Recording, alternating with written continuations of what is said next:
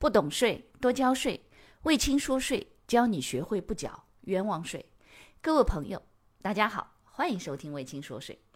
微信公众号、喜马拉雅 FM、知识星球这三个平台统一搜索“魏青说税”，即可收听本节目，并学习与节目内容有关的知识和案例。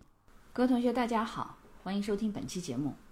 最近啊，不知道怎么回事，突然有一个消息热了起来，好多同学呃通过各种各样的渠道，呃，打电话、发微信，甚至是这个其他的这种方式短信来问说：“汪老师，听说契税要涨了。”我说：“嗯，没有听说过，怎么叫契税要涨了？”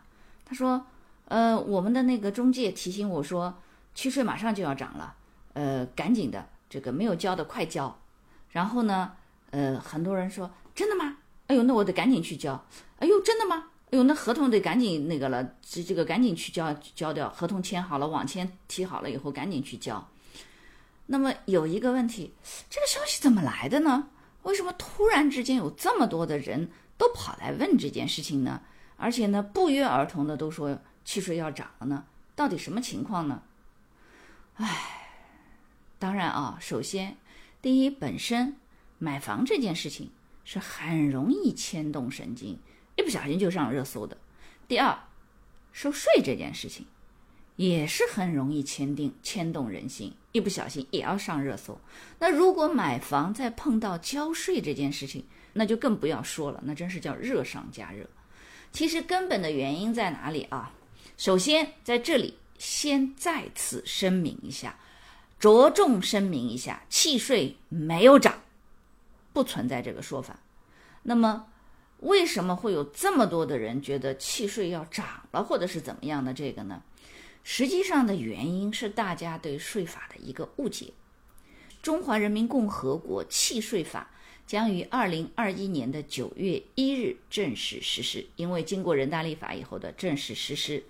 那么正常的契税，它本身按照原来的契税的暂行条例。也是税率百分之三到百分之五，那么只不过呢，它是在各地由当地的省一级的政府来确定税率到底多少，并且呢需要做一些备案的手续。那么这个本身是在契税暂行条例里头就有，但是呢，契税法从九月一号开始实施，所有来发这些消息的人没有一个真正的去看过。契税的暂行条例以及和契税相关真正的详细的这个法规，而都是道听途说，说什么呢？重磅消息，契税税率是百分之三到五，之前的百分之一和百分之一点五的优惠税率将成为历史，九月一号开始实行，到时房价契税都要涨了，买房要趁早了，这个。是在很多人朋友圈里都看到刷屏的一条消息，那么这消息准吗？契税的税率百分之三到百分之五是真的涨了吗？之前的百分之一和百分之一点五的优惠税率将成为历史了吗？房子是不是马上要买了呢？再不买，房价和契税是不是都要涨了呢？唉，真是的，长叹一声。只能说一句，尽是胡扯。首先，第一个啊，契税的税率说的是对的，契税法规定了，契税的税率是百分之三到百分之五，买房子要交契税，这个大家都没有什么需要普及的。契税的税率，正常情况下是三到五，不论是契税的法还是契税的实施条例，在此立法之前一直执行了这么多年的契税条例。税率都是三到五，各省政府在范围内自己来确定各省适用的税率。那么经过人民政府的批准，说哪个地方是多少。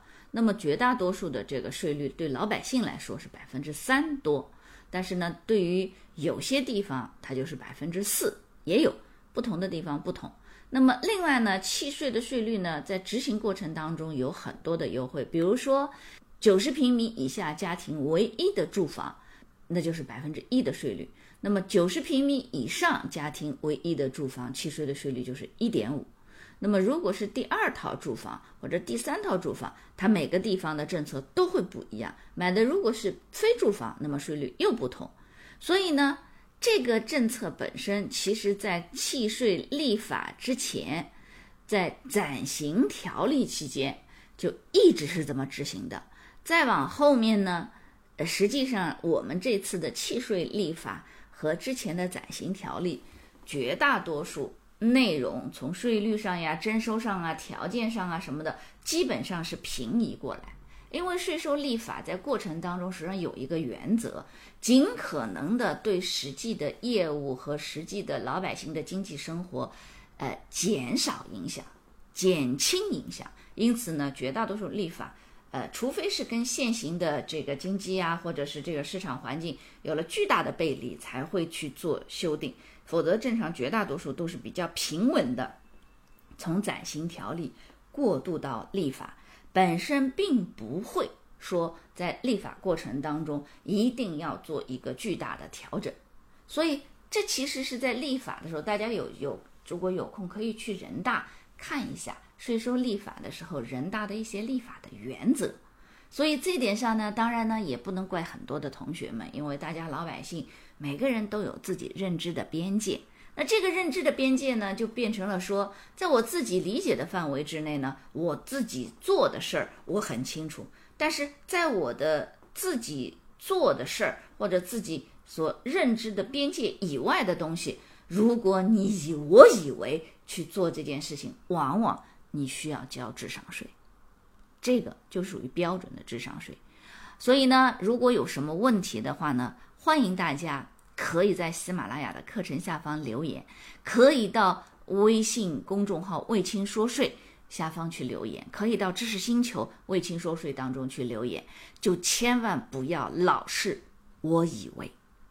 那这里头呢有一句话，我想跟大家分享一下，我一直觉得 这句话呢是非常非常有道理的。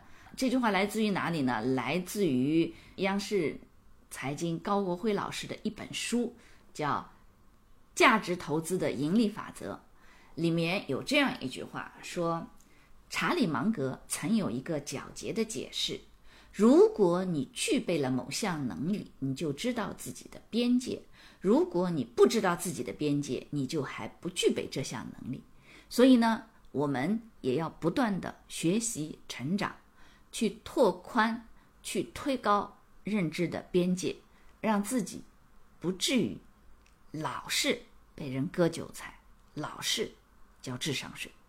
好了，本期节目就到这里，谢谢收听，感谢你的收听。如果觉得我的课程对你有帮助，欢迎给我点个赞，并且呢，把这个课程可以转发给你的同学呀、朋友啊、同事啊，甚至老板，让更多的人了解和掌握税务的知识。